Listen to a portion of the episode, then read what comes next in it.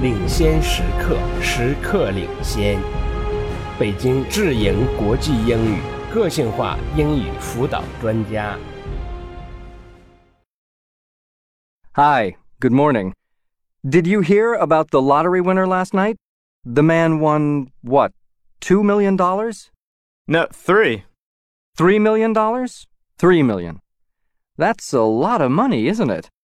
Do you think that $3 million would make you happy?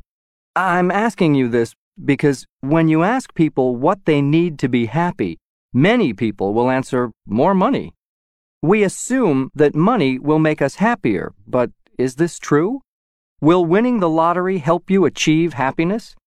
Today, we're going to look at the idea of happiness, at the psychology of happiness, what makes some people happier than others. We'll look at three personality factors that we find in happy people. To find out about these personality factors, psychologists talk to hundreds of people. First, they asked the people how happy they felt you know, from very happy to not happy at all. Then they asked some more questions. They wanted to find out about people's personalities, such as their attitudes about life and so on. They looked at the differences between happy people and unhappy people. They found three factors that are very important for achieving happiness. So, let's look at those factors now. The first personality factor is that happy people are satisfied with themselves. This means that they like themselves as they are, and they're happy with what they have. Happy people may not like everything about their lives. They may be a little bit overweight, or may not have the best job, or may not live in a big, fancy house, but they don't need to change those things to be happy. They think more about the things they are satisfied with, not the changes they want to make. This feeling of happiness comes from the inside, not from something outside. So, happy people feel satisfied with themselves.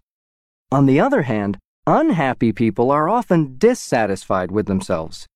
They uh, feel that something must change so they can be happy. They think if they lose some weight, or get a better job, or a nicer house, they will be happy. They are always looking for something outside themselves to make them happy. But the problem is, they never find it. No matter what they get, they're still dissatisfied and unhappy. The second personality factor is that happy people are optimistic. They look at the positive side of life, not the negative. Now, we all have problems, whether we're happy or not, but when happy people have problems, they assume that things will improve. They don't worry a lot and think about all the bad things that can happen. Instead, they have a positive attitude. However, unhappy people are the opposite. They are not optimistic and don't have a positive attitude. When they have a problem, they think about how bad everything is and assume that it'll get worse. So they make themselves even more unhappy when they think about all the bad things that might happen. Finally, the third personality factor is that happy people have good relationships with other people. They try to have close, loving relationships with friends and family. Studies show that close, loving relationships are one of the most important factors in achieving happiness. So, happy people don't spend all their time building their careers or trying to make money. They also spend time building relationships with friends and family. Now, on the other hand, unhappy people don't have as many close relationships. They may have trouble making friends, or they may spend all their time working and then find that they're very lonely and unhappy. But for whatever reason, they don't have close relationships, and this makes them unhappy. So, what does this tell us? Well, if you want to be happier, don't assume that winning the lottery will help. There are other more important factors for achieving happiness. Now, Let's take a break, and when we come back, we'll talk more about the factors that make a person happy. 领先时刻，时刻领先。